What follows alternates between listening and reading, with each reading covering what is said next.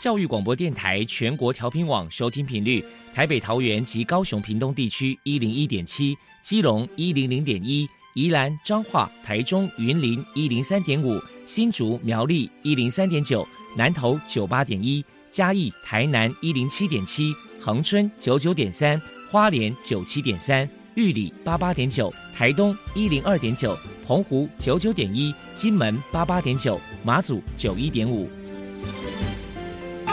爱是包容，爱是牺牲，爱是分享，爱是服务。因为爱，特殊教育充满了无限的可能。用爱关怀身心障碍同学的未来，用心倾听资赋优异子女的心声。欢迎老师、家长、同学们，大家一起加入特别的爱这个大家庭。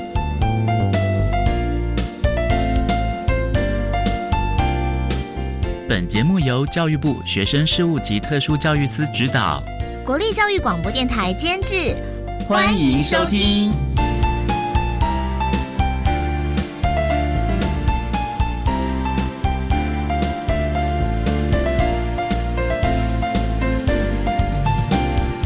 因为爱，我们在空中相聚，欢迎您再度收听特别的爱，我是小莹。这个节目在每个星期六和星期天的十六点零五分到十七点播出。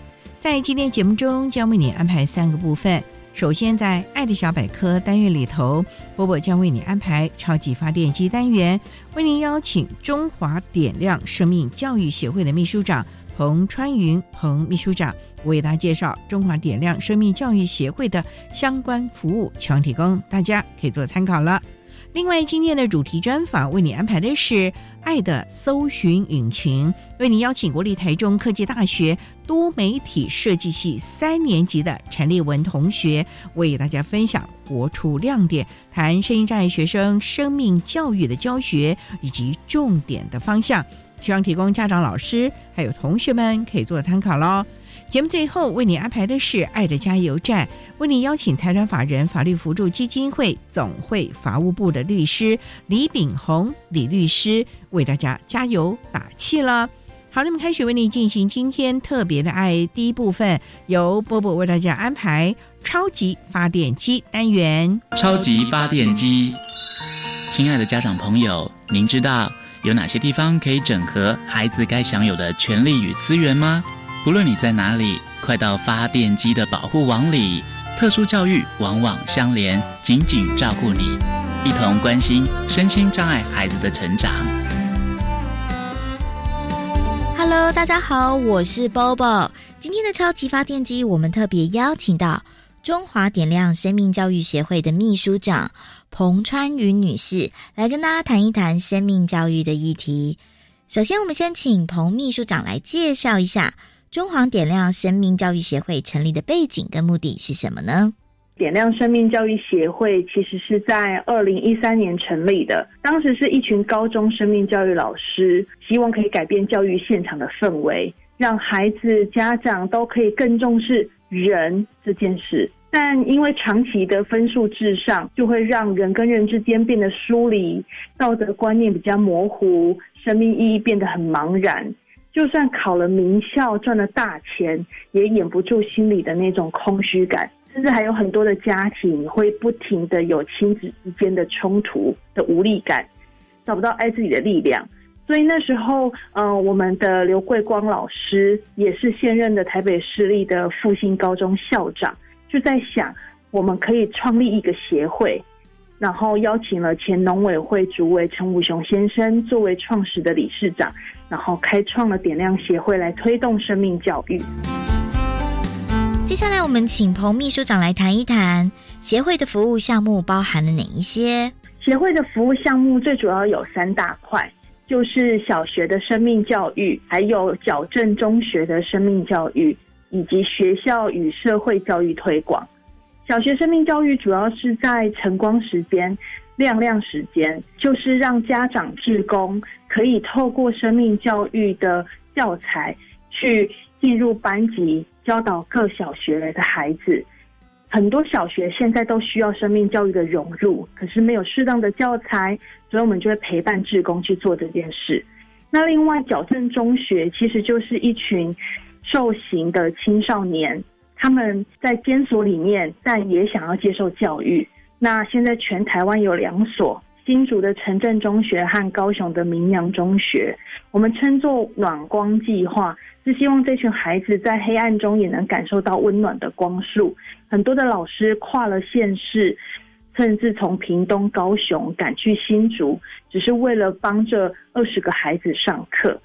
另外就是还有教育推广，就是协会会跟学校各社区合作讲座、工作坊。设计创意的教具，协助老师们教学，还有厘清人生价值的卡片，面对困境的卡片，弹情绪的骰子，都协助现场的老师更能够贴近孩子。在这些过程当中，我们都主要其实是在陪伴，不管是教学者还是家长，去了解如何透过生命教育陪伴孩子厘清人生价值。再来，我们请彭秘书长来说明一下。为了推广生命教育，协会曾经举办过哪些活动与人们互动交流？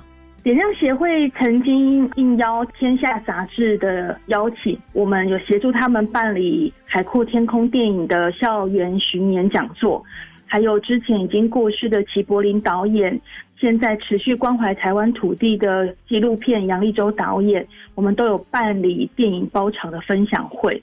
去年也跟中华民国红十字会有合作花莲赈灾，因为之前花莲大地震有一笔赈灾的款项，我们就协助一起办了安身立命的青少年营队，也跟庭芳关怀协会办理让爱流动亲子营。这过程里面都是不断的协助各单位，可以透过生命教育的内涵去厘清，以及面对死亡和生命要如何好好活的活动。当中也包含了三百多场跟学校合作的讲座，然后服务的对象也会有学生，也会有家长。特别帮小学端去培训家长志工，让他们可以进班教生命教育课程。这些课程都包含了情绪、品德、服务、付出、生死关怀，甚至有一些大人的课程，还有灵性跟人格同整。那也会有一些社会人士会想要接触生命教育，所以我们都会办一些社会的讲座。比如说，我们很夯的活动叫九型人格的工作坊，透过画图的方式找回到自己内在，跟内在进行对话，跟家人卡关的地方，调整自己变得更健康。这大概都是我们持续在办理的活动。请教一下彭秘书长，针对生命教育的议题，协会在未来还有哪一些计划呢？因为推动生命教育这件事情，它其实是一个不断持续的，而且每一个地方都需要。常常会有人说：“哇，你们点亮协会包山包海，又照顾小学，又照顾社会人士，照顾家长，照顾老师。”其实我们就是觉得生命教育在每个地方都会被需要用到。可是因为我们协会在台北，我们其实都是到处跑，跑到各县市去服务，这样的力量实在是太微弱了。所以在今年开始，我们也持续的想要用网络的方式，以录制影片将实体课程变成概念影片，让更多的家长、老师便于在网络上就可以学习，甚至拿来作为推广使用。另外，我们的小学生命教育教材，因着一零八课纲的落实，其实小学也需要生命教育。那我们点亮推动的高中生命教育教科书，跟裕达文化合作，其实是在教育部审查的版本第一本通过的。所以我们有这样的专业师资团队，我们就打造了三四五年级的小学生命教育教案。那这样子的教材，我们很希望。各个小学的行政端，如果减轻行政负担，或是老师们有意愿，都可以拿来使用。所以我们也把这样的教材放在云端上面，让更多的老师可以一起来推动。这大概是我们目前协会在推广的部分，线上化，让大家可以下载，以及我们的小学教材三四五年级谈情绪、谈生活美学。谈品德教育，也欢迎各小学的师资端都可以来做使用。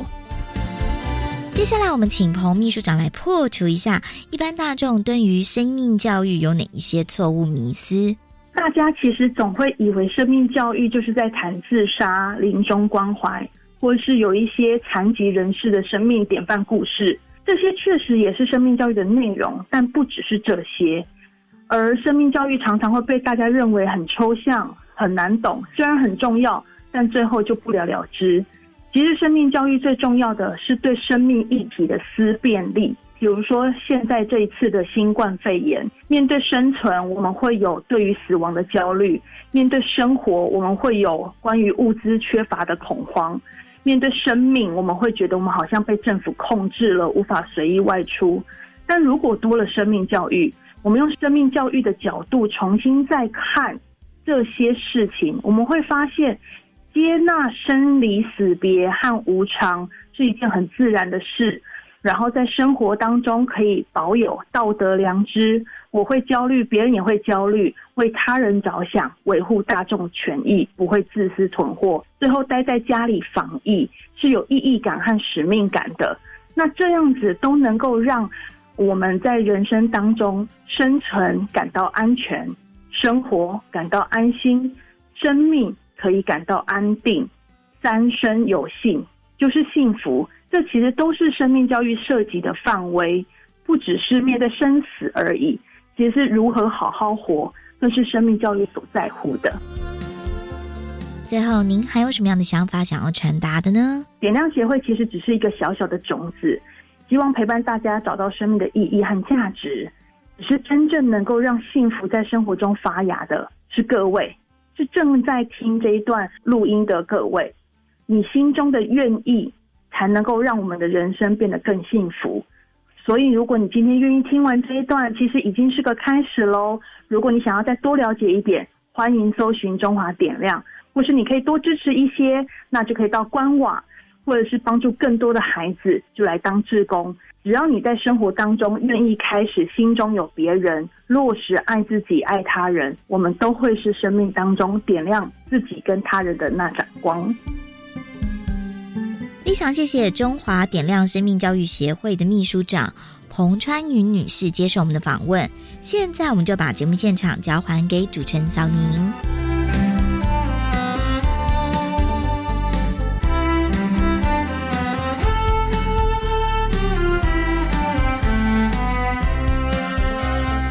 谢谢中华点亮生命教育协会的彭川瑜秘书长以及波波为大家介绍了相关的资讯，希望提供大家可以做参考。您现在所收听的节目是国立教育广播电台特别的爱，这个节目在每个星期六和星期天的十六点零五分到十七点播出。接下来为您进行今天的主题专访。今天的主题专访为您安排的是《爱的搜寻引擎》，为您邀请国立台中科技大学多媒体设计系三年级的陈立文同学为大家分享“活出亮点”，谈声音障碍学生生命教育的教学以及重点的方向，希望提供大家可以做参考了。好，那么开始为您进行今天特别爱的主题专访，《爱的搜寻引擎》。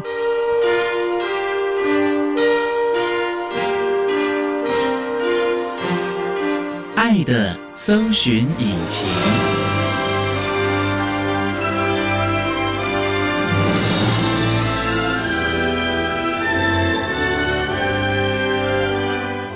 天为大家邀请到的是国立台中科技大学多媒体设计系三年级的陈立文同学到节目中来。立文您好，你好，大家好。今天啊，特别邀请立文呢，为大家来分享活出亮点，谈声音战学生生命教育的教学及重点的方向。立文今年几岁啦？今年二十岁。你的状况能不能跟大家来分享一下？我现在的状况就是两边都听不到，然后是。重度的听损，我的视力方面也有问题，就是左眼是看不见的。可是，在我们的印象当中，如果听觉上面有一些状况的，他可能在表达上不是那么的适切。可是我发觉你的发音非常的标准呢，因为有早期治疗啊。早期治疗哦，你是什么时候发觉听觉上有一些状况的？在我八个月大，就是差不多快要一岁的时候就发现的。是爸爸妈妈发现的，还是去医院发现的？这是有一个故事，是什么样的故事？能不能为大家分享？就是我姐姐有一天，她想要吃蛋卷，以前的蛋卷饼干就是铁盒做的那种，她打不开嘛，然后就请妈妈开，然后妈妈就去开，不小心把盖子掉在地上，那时候我在睡觉，完全没有反应。完全没反应。姐姐比你大几岁东？敲，姐姐大我三岁，她就觉得很奇怪，为什么那么大声我都没有反应？没有吓醒。对，嗯没有吓醒，他就东敲西敲，然后刚好我们房间是木门。他就发现木门就是比较低频的声音是有反应的，嗯可是高频就是我们讲话在耳朵旁边讲话都是没有反应，所以就带我去医院检查。哎然后刚好我的爸爸是台塑公司的，刚好长庚那边也有就是做合作吧，还是怎样，就反正就带去检查，然后就哦，发现两边都听不到的。两耳朵听不到。对，哇，那时候爸爸妈妈有没有很担心啊？我爸就因为这件事情瘦了十公斤。瘦了十公斤啊？，对，等我会讲话，然后讲的很标准，就是会念故事书以后，他又胖回来了吗？他又胖回来了，那这是好还是不好啊？算好吧？这代表他对这件事情非常的高兴。那也代表他很在意你，对，很疼爱你，很早就开始接受早期疗愈了。那这个早疗，你八个月没什么印象哎？没有，其实我小时候算是嗯多重障碍的孩子，怎么说就是我在肢体上面嗯也有问题，啊？肢体方面也有问题啊？对，是就是有轻微的脑性麻痹，但是现在是看不出来，因为有去医院做复检。哦。就，是绑在治疗台上面。据我妈说，我以前是身体都软趴趴，坐也坐不是，站也站不是。在那之前都没发觉，就是那一次的听觉，不是肢体方面是已经有一点症状，可是嗯因为那时候还很小，小孩子不是都是先爬再走吗对呀、我是直接跳过爬的那个阶段，因为我是直接去医院做复健，是训练脚的肌肉，所以我就直接站着走，我就没有爬的这个阶段了，对还记得吗？那个时候是一岁了吧，一两岁了吧，一两岁了，很痛吧？因为清纯早疗这个部分，我以前是先带助听器，助听器没有用嘛，嗯，然后就两岁的时候去台北长庚开人工电子耳，那这个人工电子耳是一辈子就可以了吗？还是你还要没有，它不像眼镜一样是嗯戴上去就可以马上看得清楚，它是需要调频。嗯那时候就是每个礼拜去台北做调频，然后慢慢的变成一个月、两个月这样子。你所谓调频就是调整你电子耳里面跟我们的频率能够相对，是不是？它有点像是听音乐的耳机，它不是可以调校嘛，它对是差不多的意思。哦，对，调大小声吗？还对，是大小声。所以每个人他使用在电热的方面是不一样的。因为我们知道那个听觉的损伤其实有好多元啊。我们稍待啊，再请国立台中科技大学多媒体设计系三年级的陈立文同学，再为大家分享活出亮点，谈声音障碍学生生命教育的教学及重点的方向。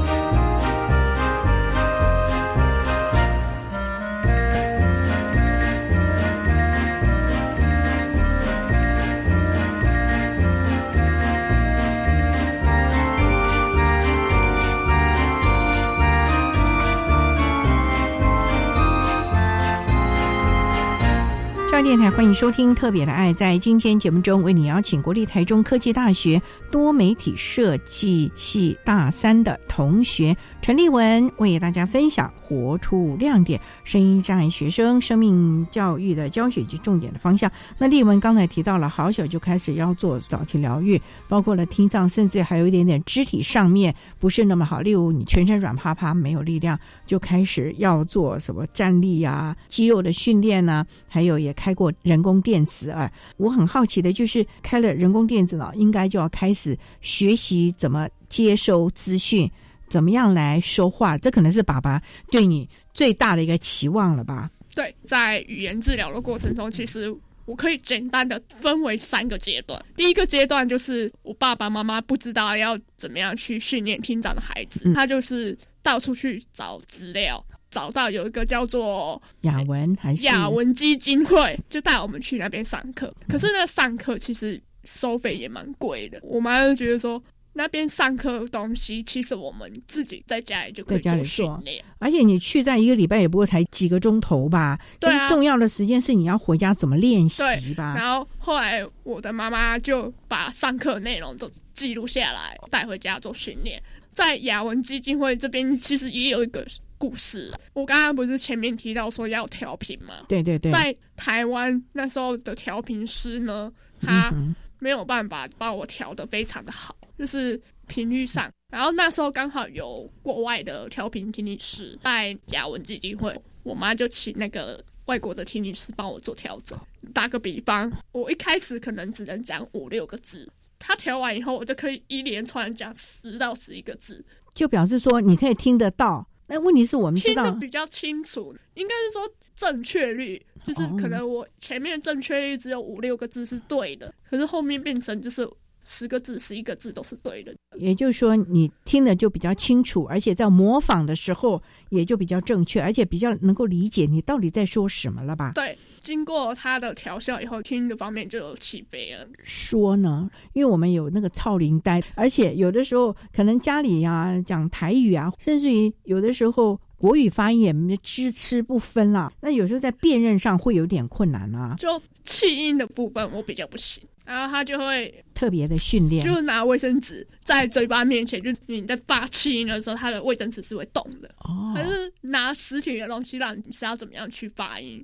我妈也会做字卡，注音符号还是国字？注音字卡，因为他知道我很喜欢看故事书，然后他就买了一套童书，注音的那种童书。哦，然后他就每天拿一本两本念到我每个字都正确。念到我，我都已经把那个故事都背起来。让你自己念还是妈妈念？他念一句，我念一句，哦然后到最后他都不用念，我就可以自己念。好认真哦！对，超认真。那个字卡后来送给其他听障的朋友。妈妈自己做字卡，自己做的字卡。那你练的其实也很辛苦嘛？有时候觉得，我我已经会，你为什么还要叫我一直念，一直念你一句我一句的？我前面不是有说到去医院做复健，其实还有一个很有趣的故事。我觉得在你身上有好多好多的奇迹，也有好多好多的故事。好，我们稍待再请国立台中科技大学多媒体设计系三年级的陈立文同学，再为大家分享“活出亮点”谈声音站学生生命教育的教学及重点的方向。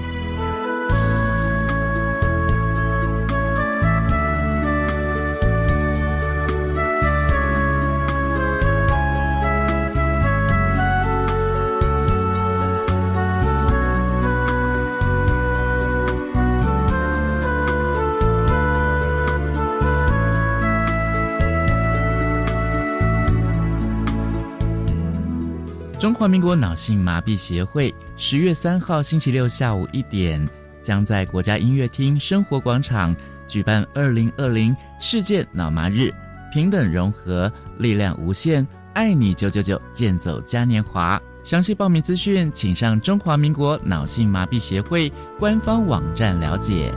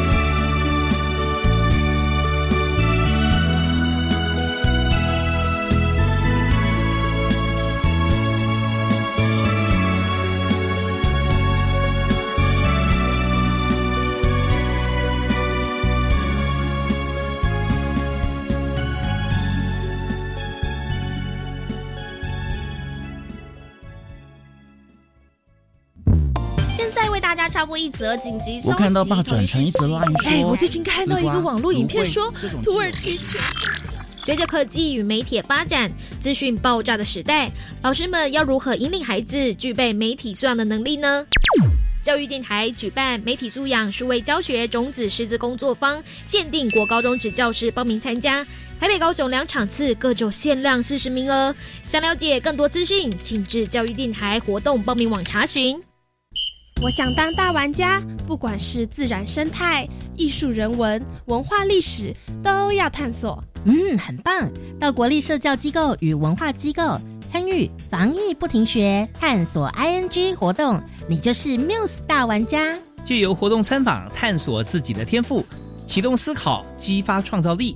只要完成三个馆所集章，就可以兑换小礼物及参加抽奖。以上广告由教育部提供。哦，最近很不顺，家里蚊子又多啊，今天又觉得头痛发烧，该给师傅看看了啦。是不是还有后眼窝痛、肌肉关节痛？出诊。哎，啊，你怎么知道？你也是哦。哎呀，这是登革热症状，家里积水要肠道，否则容易长病媒蚊，引发登革热。啊，这么严重哦。对呀，赶快去看医生啦！有问题就打一九二二防疫专线。以上广告由卫生福利部疾病管制署提供。管那么的水，罗嘎西木啊！大家好，我们是欧开合唱团。您现在收听的是教育电台。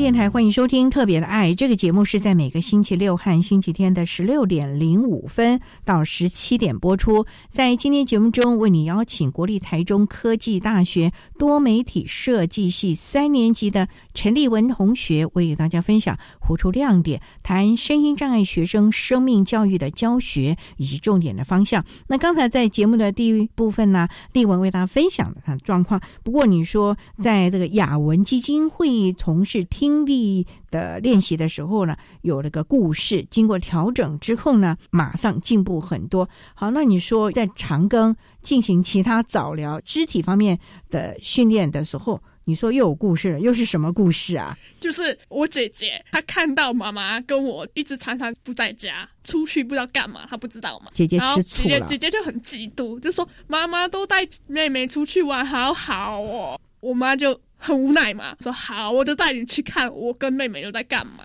去医院，哈，我妈跟我还有医生在旁边做治疗。我姐在那边乱喊乱叫的，然后她很无聊嘛，不知道要干嘛。旁边有玩具啊，还在那边玩来玩去啊，喊的很大声。旁边也有其他的家长，还有医生在嘛？他们说你下次不要带你家里的大的来了啊。是姐姐第一次看到那么多好玩的玩具啊，而且重点就是她也在妈妈旁边呢。对，他就好开心，不然他一个人在家好无聊哦。对，那后来呢？真的就不带他了吗？后来妈妈就跟他讲说：“你看，我跟妹妹去医院是做复健，是做正事，不是去玩的。”那时候做什么复健？就一直站在那个架子上吗？有点像握力训练。姐姐有没有来试一下？看你那么辛苦啊？没有，也没有，他是在旁边玩啊。那你会不会觉得好无聊啊？每天做这个，然后又……其实我对。早疗这部分就是训练的部分比较有印象，肢体的部分我已经没印象，已经没印象。是长大以后妈妈跟我讲，我才知道。不过那时候你还蛮乖蛮听话的。妈妈说你在练的时候有没有哭啊？一定哭的啊！我痛，他也会心痛。可是还是要熬过来嘛。对，熬过来啊！那个时候不只是在医院做肢体的训练，回家还是要柔软度的训练。邻居就说。你们家是不是在虐待小孩啊？小孩都喊的好大声哦！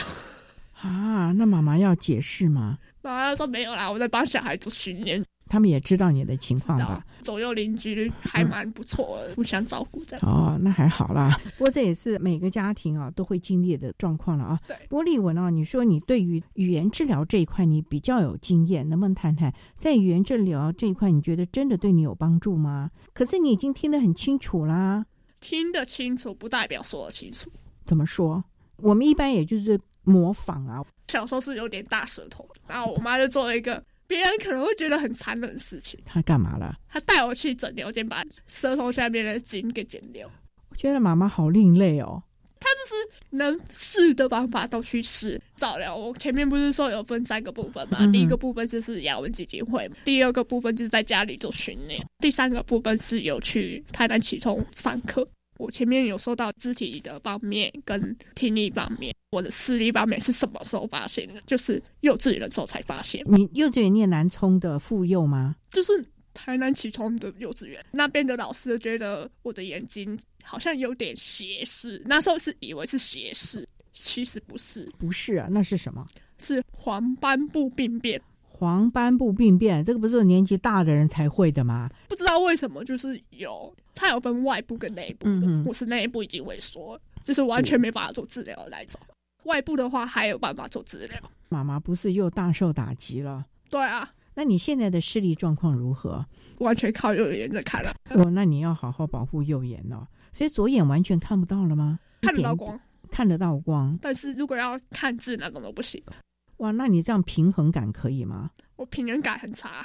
对呀，因为左右不平衡了嘛。对，走路真的要小心哦。对啊，从南充的幼儿园有做视力方面的训练吗？视力的话，其实就没有，就戴眼镜矫正而已了。对，主要的还是在听觉，就是语言训练。对，其实，在语言训练这个方面，它是非常。融入到你的日常生活当中，并不是说我只有在幼稚园这个阶段训练，然后我之后都不训练，它是持续的在训练。能不能为大家来分享？因为很多人就觉得说，哎呀，我带着孩子到治疗室，老师教完我就拎回家，等下礼拜再去，所以好像效果不是很好。那你是怎么样在日常生活中，妈妈把这个治疗师的那些在你的生活中去融入呢？因为这个也要有技巧，哎，其实很简单。我们小学啊，国语课本是不是都有注音？对呀，他就叫我念课本，每天念课本，还可以顺便复习功课。妈妈好辛苦啊，妈妈不用工作了吗？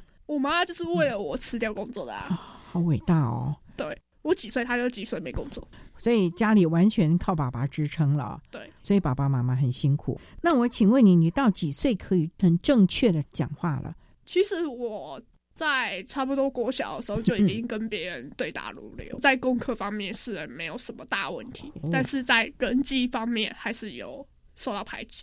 那你是在雅文的时候，爸爸就知道你会讲话了，语言齐备的时候他就胖回来了，就整个放下心来了。对，好有趣的爸爸哦。对，那爸爸平常也有跟你这样对谈吗？爸爸话比较少，爸爸话比较少啊。对。他表达爱的方式比较不一样。他怎么表达？就是有事的时候找他，他都一定会帮你。那你都有什么事啊，小女生？就没什么事啊，是这我跟他话就其实比较少啊，都是妈妈话比较多，就是他会比较会管我啊。哦，妈妈会管你什么？生活日常啊，说你要早点睡啊之类的。两个就分工合作了，可是你都还是可以感觉到爸爸妈妈对你的爱。对，尤其爸爸突然瘦十公斤，然后又复胖，你就可以了解到爸爸多爱你了。对，到现在你们父女感情还是很好吧？还不错。我知道你是住在高雄嘛？对，那你的国小、幼稚园都到。台南启聪哦，那有点没有没有，嗯，我个又是另外故事哦，另外一段故事。我们稍待再请我们国立台中科技大学多媒体设计系三年级的陈立文同学，再为大家分享活出亮点，谈声音障碍学生生命教育的教学以及重点的方向。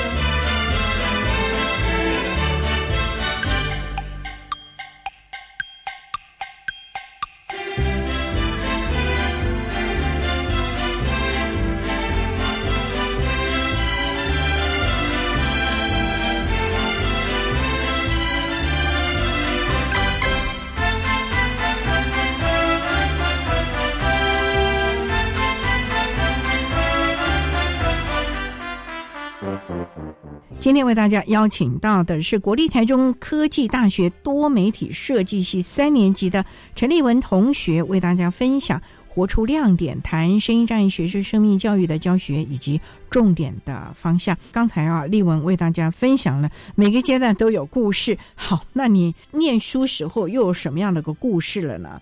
国小的时候，其实我是读一般学校，一开始是先读一般学校。我一开始幼稚园是在南充，可是那时候我的外婆刚好得癌症，哇，所以她不得不让我转到一般的国小读。她要花时间，她不可能台南跟高雄两边跑，因为她还要去医院照顾妈妈嘛，所以不可能。其实她一开始也很担心，说在课业方面会不会跟不上，但是其实还好，因为我刚才前面说了，他每天都会帮我复习功课，所以其实还好。到了差不多三四。五年级的时候，他就发现为什么我会常常咬指甲？为什么？就是有压力的呈现。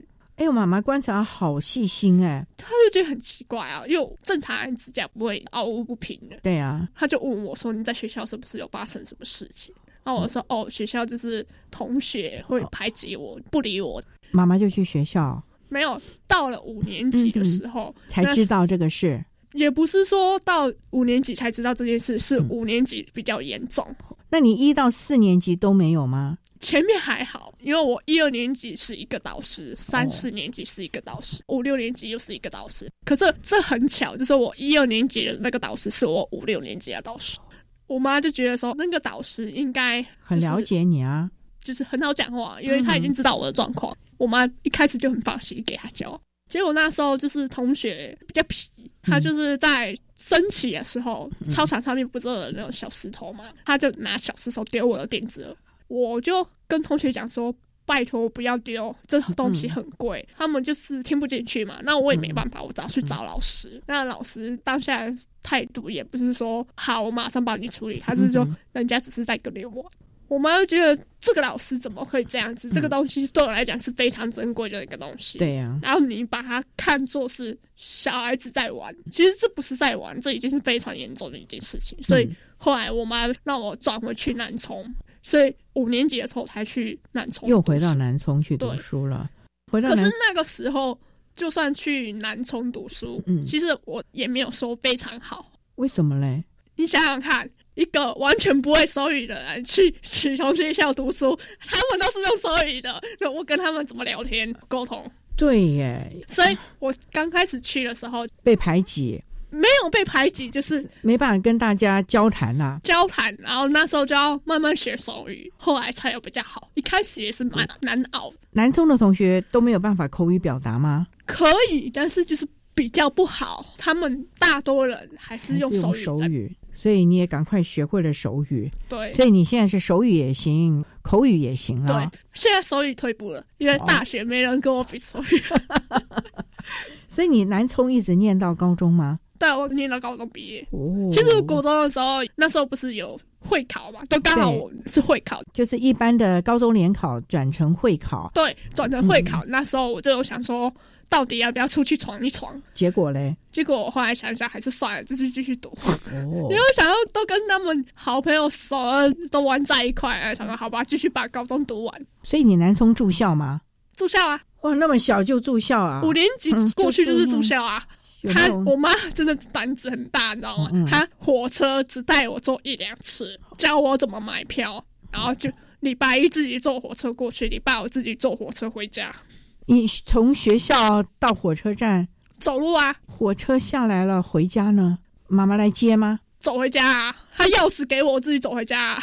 啊，你就这么独立哦？对啊，你妈妈也太放心了吧？我妈从三四年级的时候，那时候高雄的捷运刚建好，她就带我去坐捷运，坐过一两趟。她说：“哦，你下次你自己你要去哪里自己去。”公车也是，我妈她有一个理念，她就说。你不可能永远在爸爸妈妈的保护下成长，不可能。你一定要自己学着自己去做自己的事情。所以他在很小的时候就训练我自己。会不会觉得他很狠心啊？那时候没有想那么多啊，长大以后觉得还不错。因为这样你反而比较独立，反而比较自由。怎么说？我爱去哪就可以自己走了。就像我有个朋友，他不会坐大众运输，去哪里都要爸爸妈妈接送。那就很不自由了啊。对啊，所以我自己去哪里，我只要报个时，我几点回家，我就可以自己去。像我姐，我姐到现在不会坐火车。姐姐比你大三岁耶，因为她骑摩托车上下班啊，所以她这大众运输这一块比较不熟。哦，所以你们各自有独立的方法了啊。对了。好，我们稍待，再请国立台中科技大学多媒体设计系三年级的陈立文同学，再为大家分享活出亮点，谈声音障碍学生生命教育的教学以及重点的方向。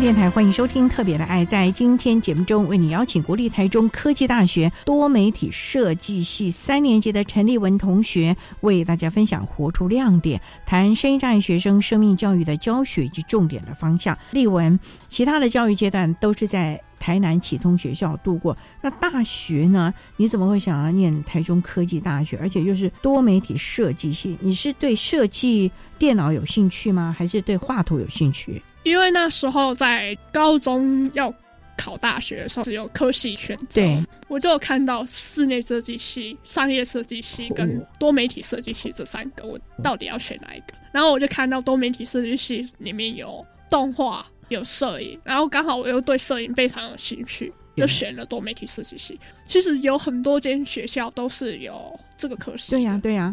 那你怎么会从高雄要到台中？是故意想要更独立自由一点吗？不是，刚好有朋友在台中科技大学读书，这是第一个原因啊。那个是什么朋友啊？跟我一样是厅长的朋友，然后他跟我讲说，希望我来陪他啦。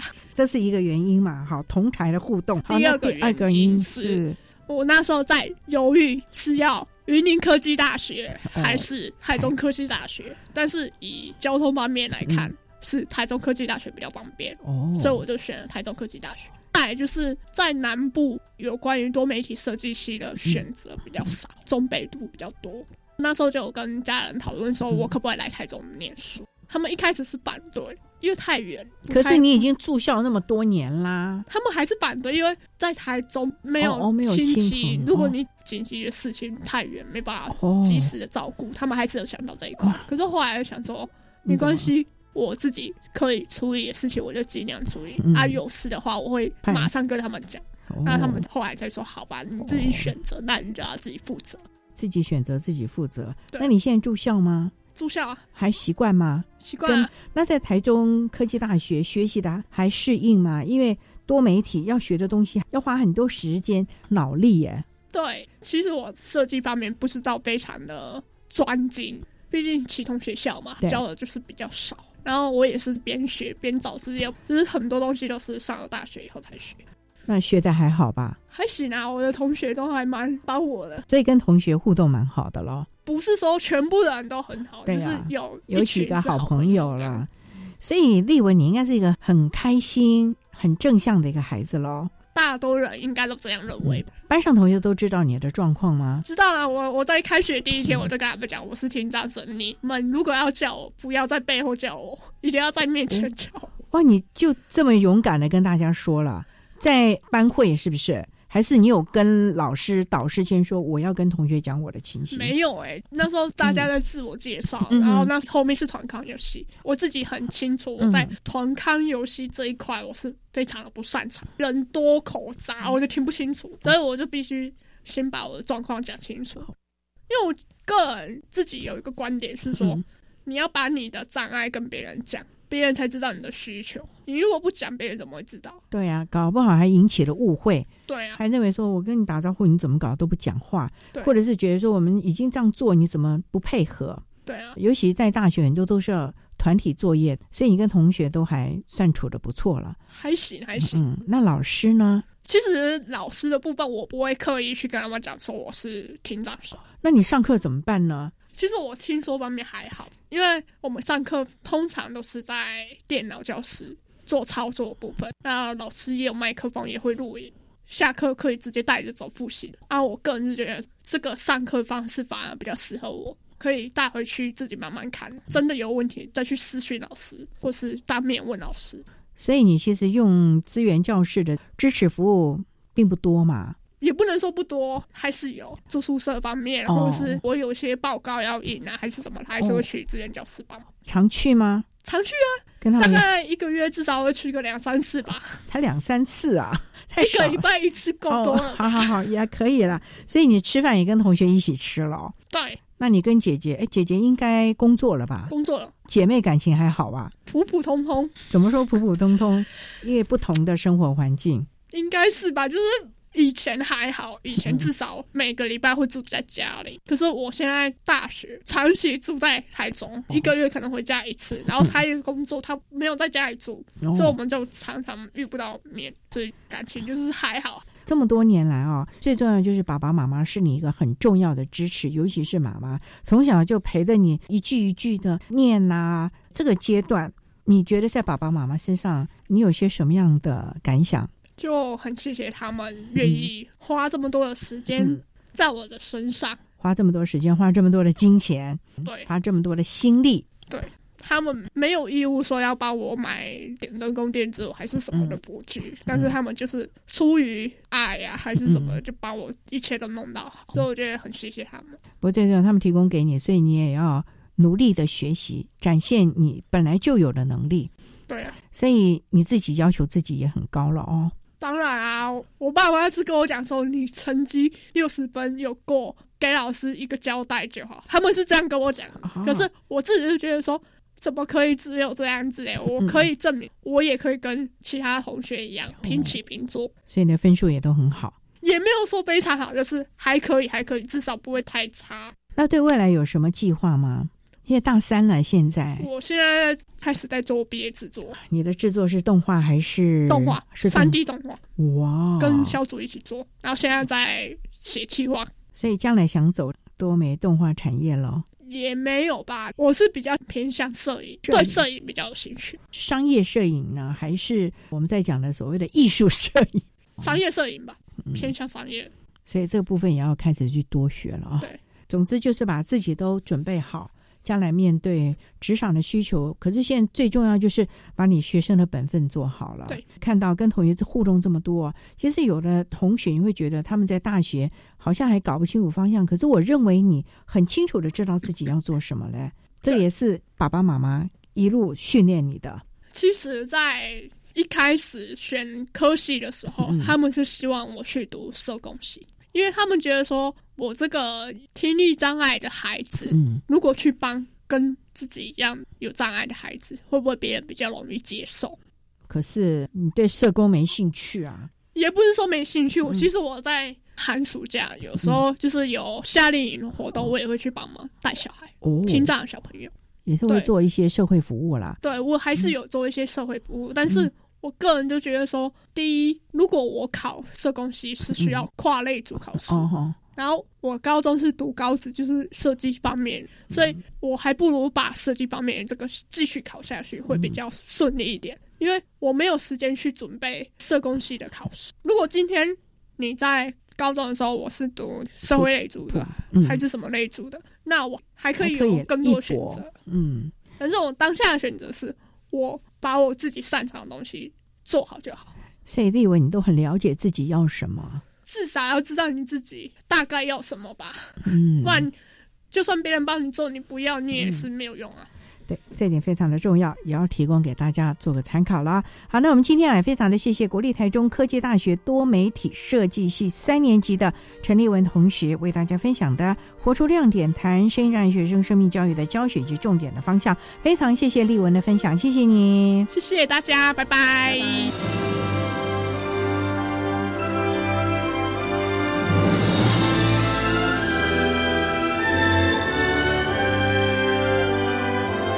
谢谢国立台中科技大学多媒体设计系三年级的陈立文同学为大家分享了他成长以及学习的心路历程，希望提供大家可以做个参考喽。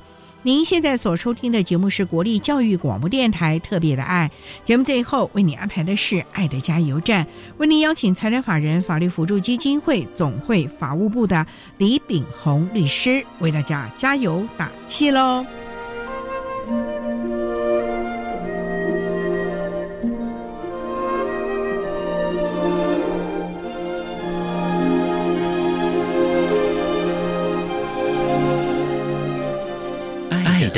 加油站。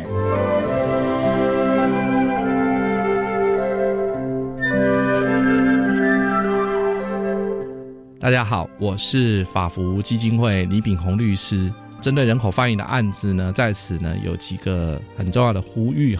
第一个部分呢，从二零零八年开始呢。台湾通过了人口贩运防治法，针对这个人口贩运的部分呢，如果是涉及到因为不当契约的约束而有所谓的性剥削、劳力剥削或者是摘除器官这样的一个情形，都会违反这个人口贩运防治法的规定。针对这几个行为呢，其实都有一些相应的处罚规定，最重的呢还有七年的有期徒刑，盼望不要以身试法。如果说有遇到人口贩运的案件呢，我们在社会上有一些什么样的一个资源呢？我们法福基金会在这十多年来，其实也帮助了不少人口贩运的被害人。所以，如果有被害人在法律上如果有需要协助，可以打我们法律辅助基金会的电话来申请预约。如果是政府方面的资源呢，目前有三个主管机关是在负责的，分别是移民署，你可以打。零二二三八八三零九五这样的一个专线，那如果是警察局的话，就是打一一零；那如果说是劳动部的话呢，你可以打一九五五这样的一个专线。如果说这个人口贩运的被害人如果是身心障碍人士，除了以上的资源是可以运用之外，我们法福基金会在二零一八年的十月十五号开始，我们也有一个身心障碍的专线，这个专线呢是四一二。八五一八转二转二是专门是协助身心障碍人士的，这个些资源呢，在这个机会也可以提供给大家。